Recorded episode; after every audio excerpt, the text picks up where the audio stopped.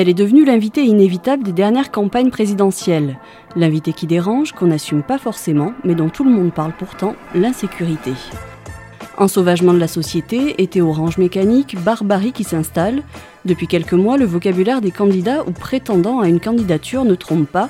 L'insécurité sera bien, encore une fois, au cœur de la campagne de la présidentielle 2022. Mais l'insécurité est-elle un véritable argument pour gagner ou une pente savonneuse sur laquelle certains se sont cassés les dents? Est-il possible de mener campagne sans en parler? Une bonne gestion sécuritaire suffit-elle à se faire réélire? Bienvenue dans ce troisième épisode du podcast, le podcast politique de Sud-Ouest. Je suis Maud Rieux et pour entamer cette discussion, j'ai avec moi Bruno Dive, éditorialiste à Sud-Ouest. Bonjour Bruno. Bonjour Maud. Et Jefferson Desports, journaliste politique de la rédaction. Bonjour Jefferson. Bonjour Maud. Pour commencer, mi-avril, Emmanuel Macron a répondu à une interview dans le Figaro dans laquelle il a dit se battre pour le droit à la vie paisible. C'était donc un an avant la présidentielle. Beaucoup y ont vu une façon de se positionner sur ce thème de l'insécurité, qui n'est pourtant pas son thème de prédilection. Si même Emmanuel Macron s'y met, est-ce que c'est la preuve qu'on ne pourra vraiment pas faire sans l'insécurité dans cette campagne, Bruno? Oui, ça, je, pense, c'est un sujet euh, auquel les, euh, les gens, les Français, sont, sont très sensibles. Euh, alors plus ou moins selon qu'il y a des faits divers médiatisés, mais on voit bien que l'insécurité euh, elle n'est plus, si j'ose dire, l'apanage de certains quartiers de grandes villes ou de, ou de banlieues, mais euh, elle se, peut se diffuser dans des plus petites villes, euh, des villages, les campagnes.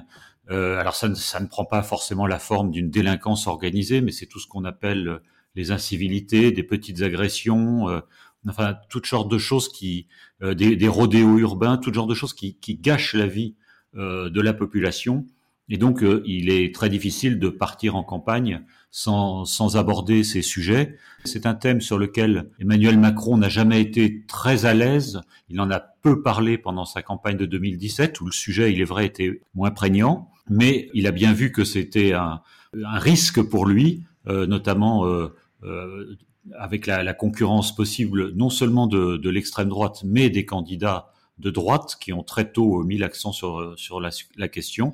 Et donc, euh, il s'en est emparé en organisant notamment euh, ce, ce Beauvau de la sécurité. Oui, j'allais justement parler du Beauvau de la sécurité. C'est un moment marquant de ces derniers mois. Et on va d'ailleurs écouter un extrait du discours euh, du clôture de ce Beauvau de la sécurité. C'était le 14 septembre à Roubaix. Emmanuel Macron y a annoncé de nombreuses mesures après une consultation nationale de plusieurs mois.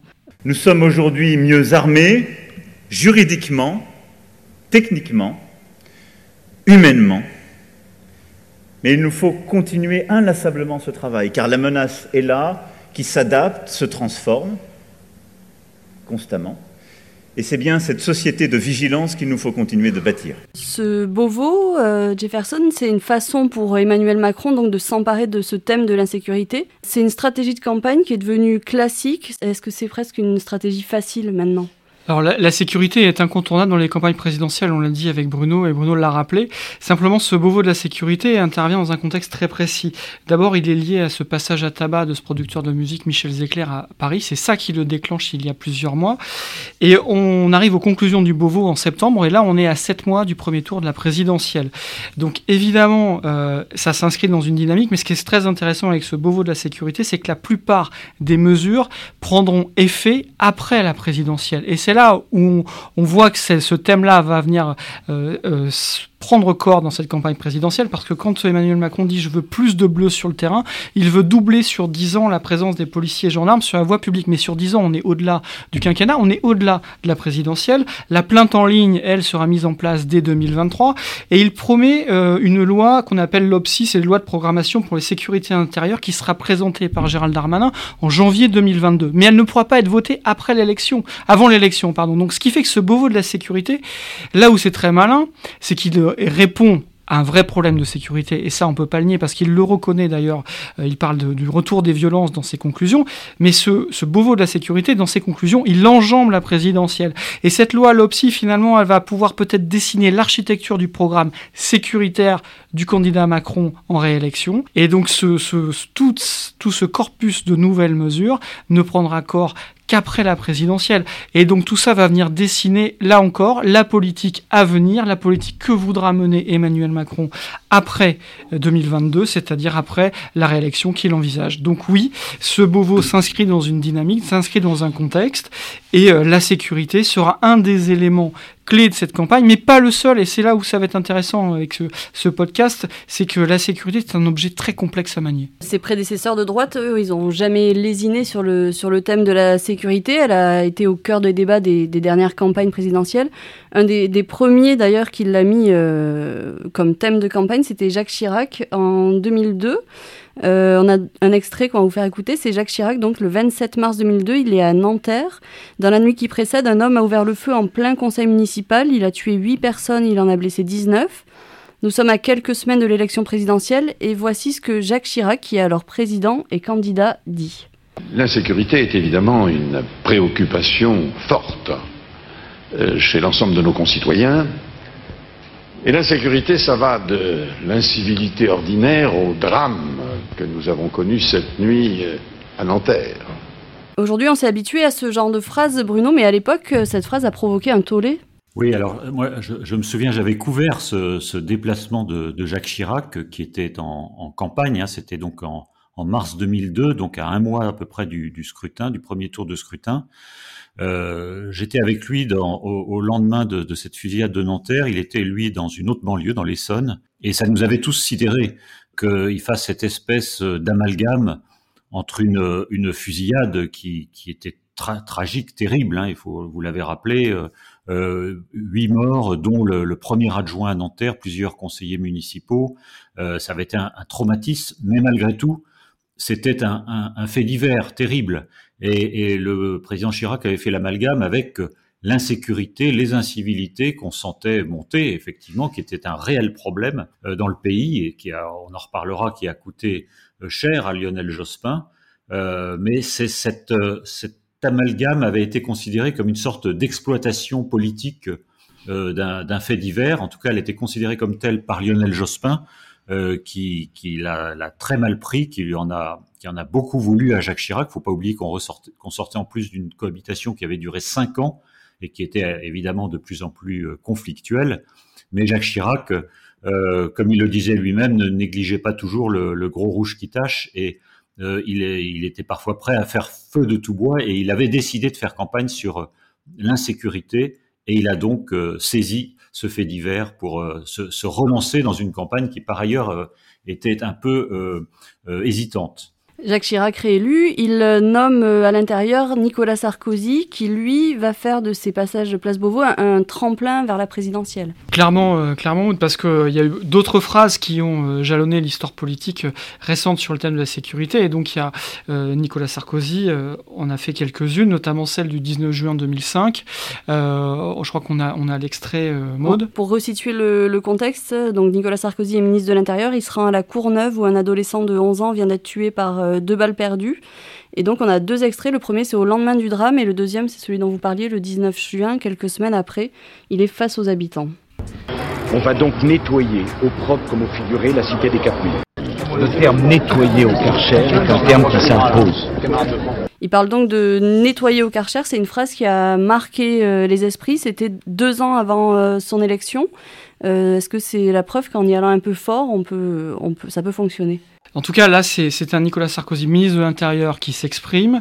Euh, on est dans la foulée de ce drame avec cet enfant de 11 ans qui a été tué d'une balle au bas de son immeuble. Il était victime d'une rixe entre deux bandes. Nicolas Sarkozy y va et à ce moment-là, il est déjà animé euh, d'une ambition présidentielle, bien entendu. Et rien ne doit au hasard. Le, les mots sont forts. La phrase est restée nettoyée au Karcher. Mais euh, si on dépasse cette phrase-là, à ce moment-là, Nicolas Sarkozy pose quelque chose de très important pour la suite de sa carrière politique et notamment de la campagne présidentielle à venir de 2007, même si elle n'est pas entièrement euh, axée sur la sécurité, puisque c'est plutôt euh, le travailler plus pour gagner plus qui s'installe. Mais lors de ce déplacement, Nicolas Sarkozy pose le droit à la sécurité, à la sécurité pour tous, y compris dans les banlieues, mais comme dans les campagnes. Et ça, c'est une notion sur laquelle il va capitaliser, il va travailler. Et quand vous disiez tout à l'heure que Emmanuel Macron Lui, a dit lors des, conclusions du Beauvau de la sécurité vouloir se battre pour le droit à la vie paisible. C'est une forme de déclinaison, là encore, de ce droit à la sécurité pour tous qui, euh, dans une campagne présidentielle, euh, devient un des marqueurs très importants, qui répond à une problématique euh, du moment, à l'inquiétude des Français. Et Bruno le rappelait très justement, même si le sujet est omniprésent, les préoccupations des Français ne sont pas ils ne passent pas forcément la sécurité en numéro un. C'est surtout la lutte, la crainte du chômage, le déclassement, la vie sociale, le pouvoir d'achat qui aussi prennent le pas sur les préoccupations des Français. Mais en tout cas, à cet instant-là, ce que fait Nicolas Sarkozy, c'est, on va dire, entre guillemets, fondateur, en tout cas important pour la suite des événements. Oui, il faut se rappeler du, contexte de l'époque. Bon, Nicolas Sarkozy n'était pas encore candidat officiellement, mais ça ne faisait aucun doute pour personne. Et, euh, il était en campagne permanente. En fait, il était en campagne quasiment depuis 2002, depuis 2003. Euh, Jacques Chirac l'avait nommé, suite à ce qu'on disait tout à l'heure, à une campagne euh, présidentielle marquée par le thème de l'insécurité. Il avait décidé de nommer un homme à poigne au ministère de l'Intérieur, en l'occurrence Nicolas Sarkozy, avec lequel il, se réconciliait d'une certaine manière. Mais cette nomination été à double tranchant. Ça pouvait être aussi un piège pour euh, Nicolas Sarkozy, parce que jusqu'à présent, euh, le ministère de l'Intérieur n'avait pas, tellement servi politiquement euh, ses titulaires. C'était plutôt même un gage d'impopularité. Et Nicolas Sarkozy a réussi à renverser cette, cette tendance. En fait, il a innové euh, en, étant un ministre de l'Intérieur euh, très présent sur le terrain, euh, s'emparant de tous les sujets, faisant l'actualité, même comme le disaient à l'époque les, conseillers de, Tony Blair, dont la communication l'a beaucoup influencé. Et de ce fait, il est devenu un ministre de l'Intérieur extrêmement populaire, et c'est ce qu'il a porté presque naturellement. Il y a eu aussi le, la, condamnation d'Alain Juppé, mais c'est ce qu'il a porté presque naturellement à la présidence de, de la République. C'était donc euh, une nouveauté euh, à l'époque, mais pas forcément une nouveauté euh, prévisible. il y en a un autre qui a fait ça ensuite, mais il n'est pas allé jusqu'au bout du parcours, c'est Manuel Valls, qui lui aussi avait acquis une, une réelle popularité au ministère de l'Intérieur euh, sous François Hollande. On voit que depuis, euh, depuis Sarkozy, d'ailleurs, les postes, euh, le poste de ministre de l'Intérieur est regardé bien différemment parce que on, le présente souvent comme un poste tremplin, un poste pour gagner Matignon et après éventuellement pour l'Élysée. En tout cas, c'est un poste clé dans un dispositif gouvernemental. Le chef de l'État a besoin d'avoir un homme de confiance et cet homme de confiance sait tous les secrets de la France. Il est au courant, il a le pouls de la population et ça, c'est très important. On peut faire un parallèle euh, rapidement si on sort un tout petit peu du sujet, mais Gérard Collomb, quand il rentre euh, à Beauvau euh, dans le premier gouvernement d'Édouard Philippe, donc c'est les débuts d'Emmanuel Macron, Gérard Collomb est encore un élu local, plus qu'un d'ailleurs un ministre de l'Intérieur. Il sent monter la colère, il avertit régulièrement avant de quitter Beauvau, il avertit Macron du, fait de son âge, de sa stature, de son poids d'élu local. Il avertit à plusieurs reprises cette Macronie qui débute, il leur dit attention, ça va pas, on a des signaux qui remontent, ça va pas du tout, la colère s'installe. Et c'est très important ce poste-là. Et on voit que ça a changé, c'est devenu un poste extrêmement stratégique qui nourrit les ambitions aussi. Et, l'actuel titulaire en, apporte une nouvelle preuve. Gérald Darmanin, c'est un personnage. Alors Gérard Collomb et lui étaient en fin de carrière. Christophe Castaner n'a pas tellement essayé de faire carrière, mais Gérald Darmanin, lui, a de, de hautes ambitions et il a retenu les leçons de son maître, euh, Nicolas Sarkozy, dont il ne faut pas oublier qu'il a été le directeur de campagne euh, pendant la primaire de 2016, euh, en étant, en faisant pareil, en faisant du terrain, en étant très présent, en alimentant éventuellement le, buzz par quelques petites phrases ou quelques déclarations choc et bien senties. Nicolas Sarkozy, ministre de l'Intérieur, a réussi donc à, se faire élire derrière. Pourtant, ça n'a pas marché une deuxième fois pour lui, puisque 2012, il est battu donc par euh, François Hollande. Et pourtant, au cœur de la campagne 2012, on a euh, un attentat euh, terroriste. C'est Mohamed Merah en, mars 2012. On aurait pu penser que voilà, ça aurait pu aider justement Nicolas Sarkozy à se faire réélire, d'avoir cet attentat en plein cœur de la campagne. Oui, c'est vrai que euh, les attentats, le, terrorisme, qui avait disparu hein, du territoire français depuis à peu près une, quinzaine d'années, le dernier gros attentat terroriste en France sur le sol français remontait à 1996. Donc en 2012, c'est la sidération générale. Au début, on croit d'ailleurs que c'est un attentat de, pendant quelque temps, de l'extrême droite et non pas d'un d'un islamiste. Euh, en effet, ça aurait pu servir Nicolas Sarkozy, puisqu'on l'a vu ensuite euh, François Hollande, euh, ça ne l'a pas servi pour être élu, mais il a eu un, très fort regain de popularité pendant pendant que quand la France est attaquée, on, serre les rangs autour du, commandant en chef, comme on dit aux États-Unis. Ce, ce, phénomène n'a pas joué pour Nicolas Sarkozy, peut-être parce que ben d'abord on était en campagne, ensuite, euh, c'était la première fois, il y avait un effet de sidération. On savait pas que c'était malheureusement le début d'une longue série euh, d'attentats. On pensait que c'était quelque chose de, on pouvait espérer que c'était quelque chose de sans lendemain. Euh, et, mais malgré tout, la popularité, Nicolas Sarkozy, alors on ne peut pas savoir si c'est exactement pour ça, a resserré l'écart. Il faut pas oublier que toute la campagne de Nicolas Sarkozy, il a remonté le terrain face à François Hollande. Euh, ça n'a pas suffi pour qu'il soit réélu, mais euh, les, les, scores euh, dans les intentions de vote se sont resserrés euh, après cette, cet attentat. On a d'ailleurs un extrait de, du discours de Nicolas Sarkozy qui s'exprime au lendemain de la mort de Mohamed Merah et qui appelle plutôt à, à l'union en fait nationale. On va l'écouter tout de suite. Aujourd'hui, les Français doivent surmonter leur indignation et ne pas laisser libre cours à leur colère. Nos compatriotes musulmans n'ont rien à voir avec les motivations folles d'un terroriste. Il ne faut procéder à aucun amalgame. Quand on, le voit, euh, Bruno, à chaque fois qu'il y a eu une vague d'attentats, le, maître mot, c'est toujours de faire nation, de faire bloc, de justement de ne pas se diviser, parce que les, les attentats mettent à l'épreuve la communauté nationale dans toute sa diversité. Et c'est là où le rôle du chef de l'État devient prépondérant. On l'a vu avec François Hollande. Mais pour revenir à cette campagne de 2012 et l'attentat de Mera, dans les jours qui suivent euh, cette affaire effroyable, euh, François Hollande, lui, le candidat à Hollande, ne joue pas dans la surenchère sécuritaire. Il le rappelle dans ses déplacements juste immédiats après. Il dit voilà, nous voyons bien que les priorités des Français sont toujours celles du chômage, du pouvoir d'achat, des inégalités, de la santé. Et il ajoute, l'insécurité n'est pas nécessairement de premier rang. Voilà, il tente de se démarquer aussi de là, de, ça, de ne pas tomber dans ce piège qui est extrêmement dangereux, de vouloir capitaliser sur un attentat aussi effroyable.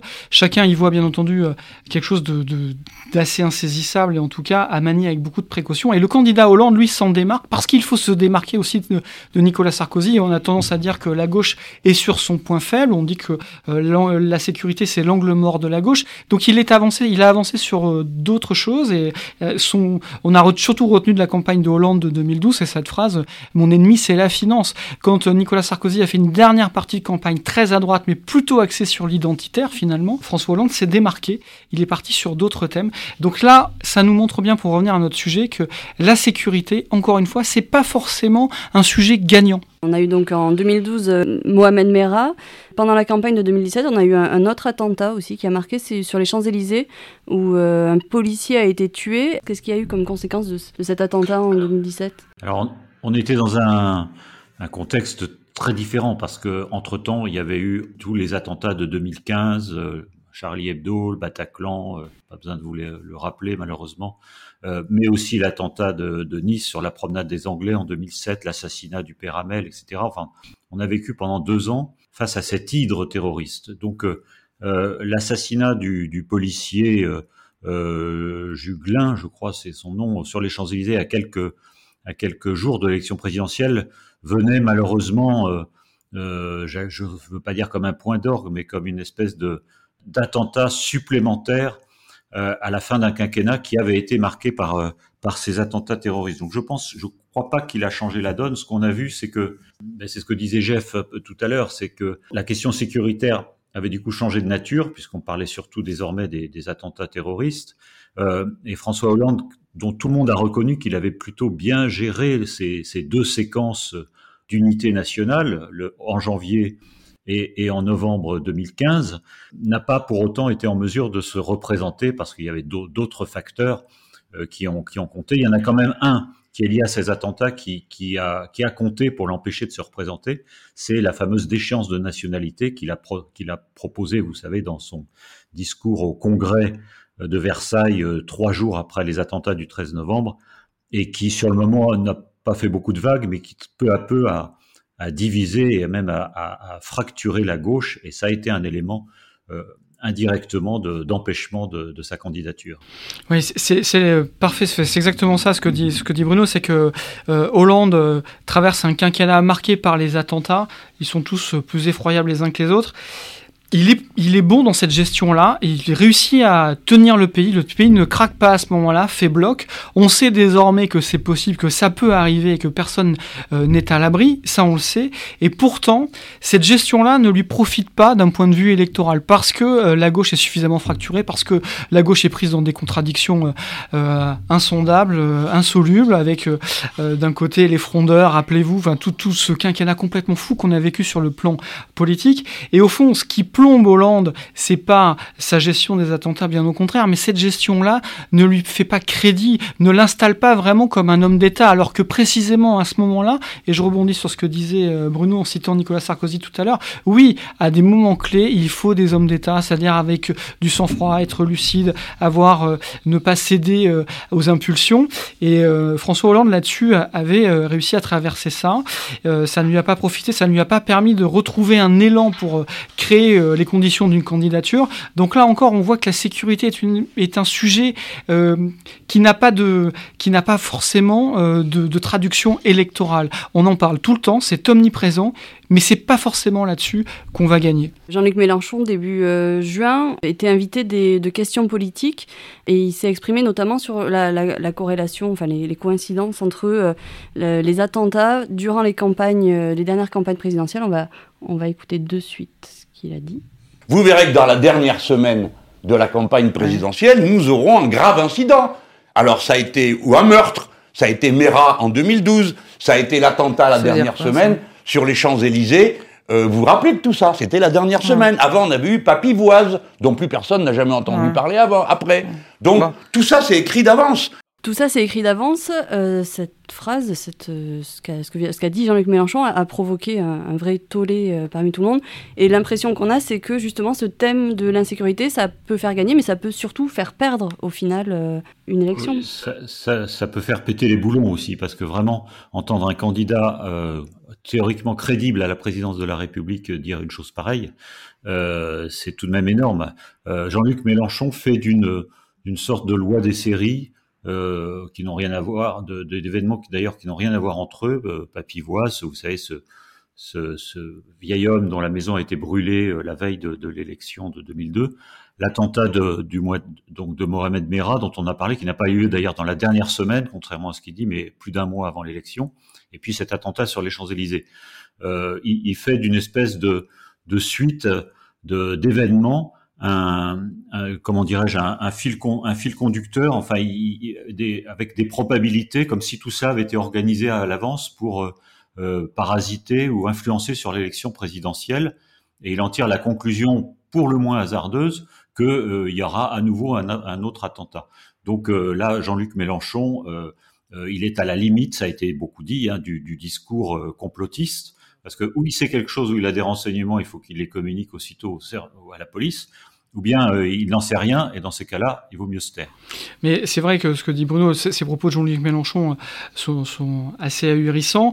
Euh, affirmer que tout est écrit d'avance, ça veut dire que quelqu'un tire les ficelles, ça veut dire que quelqu'un prépare tout ça. Donc non, là on rentre dans le secteur du complotisme, on rentre dans cette zone grise. donc on ne peut pas aller là-dessus, et encore une fois, ça arrive sur des questions de sécurité. voilà, c'est un, sujet, on l'a dit tout au long de ce, podcast, Maud, c'est un sujet Bruno disait ça peut faire péter les boulons. Oui, mais c'est un sujet qui demande de l'expertise, qui demande encore une fois euh, beaucoup de sang-froid, qui est euh, extrêmement euh, réactif aux faits divers, à l'actualité.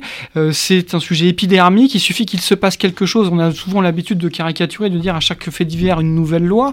Et pourtant, la classe politique est sous pression de la sécurité, mais il y a d'autres ressorts. Et, et, en revanche, si ça ne fait pas gagner, ça peut faire perdre. Et c'est là toute la difficulté de la matière. Et l'exemple le, plus, le meilleur exemple qu'on a trouvé en préparant ce podcast, ça reste Jospin. Euh, et Bruno euh, en était le témoin. On va écouter de suite Lionel Jospin. Donc il est invité du JT de 20h de TF1, c'est début avril 2002. J'ai le regret de constater que euh, l'insécurité a progressé pendant ces cinq années, pas d'ailleurs de façon continue, et en outre, c'est une tendance qui avait commencé avant nous, mais enfin, nous ne l'avons pas fait reculer. Il faut préciser qu'à ce moment-là, il est donc euh, ministre euh, depuis euh, cinq, premier ministre, pardon. Il est premier ministre depuis, depuis 5 ans. Alors, Il a, il a, j'avais oublié cette déclaration pour être franc. il reconnaît quand même un relatif échec de son de son gouvernement là-dessus. Ça c'est c'est l'honnêteté intellectuelle qui caractérisait Lionel Jospin. Mais il avait prononcé euh, quelques semaines plus tôt, euh, je crois que c'était au mois de février, je crois, dans un autre JT, peu de temps après sa déclaration de candidature, une phrase qui, l'a beaucoup desservi, où il avait dit il n'y a pas d'insécurité, il y a un sentiment d'insécurité. Et ça, c'est quelque chose qui, évidemment, euh, avait été mal interprété par les Français, par beaucoup de gens, parce que c'était nier ben, ce que vivaient beaucoup de, de, Français, souvent de conditions modestes, notamment à l'époque dans dans certaines banlieues ou dans certains quartiers. Euh, et donc ça, c'est une phrase qui lui a coûté euh, extrêmement cher. Le, le, 21 avril 2002. C'est exactement ça, c'est-à-dire que euh, si vous faites de la surenchère, ça peut se retourner contre vous. Si vous niez la réalité, ça peut aussi se retourner contre vous et le tapis peut se dérober sous vos pieds. Donc euh, la sécurité, on va en entendre parler durant toute cette campagne présidentielle, c'est évidemment incontournable. Il y a des vraies priorités, il y a des sujets, il ne s'agit pas du tout de le nier, bien au contraire. Maintenant, la Comment les candidats vont s'en emparer, ce sera déterminant, mais ce qui sera peut-être déterminant, c'est aussi c'est qu'est-ce qu'ils vont pouvoir proposer autre, comment ils vont pouvoir dépasser ce point de passage obligé. On en parle dans quelques mois on en parle dans quelques mois.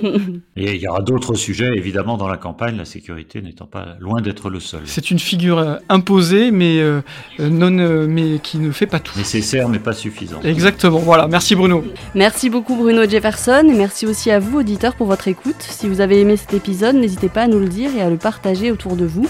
Vos retours et suggestions nous sont toujours très précieux. Et pour ne rien manquer du podcast, abonnez-vous sur Spotify, Apple Podcast, Google Podcast ou sur votre plateforme d'écoute habituelle et retrouvez-nous sur sudouest.fr. On se retrouve dans 15 jours pour un nouvel épisode et d'ici là, portez-vous bien.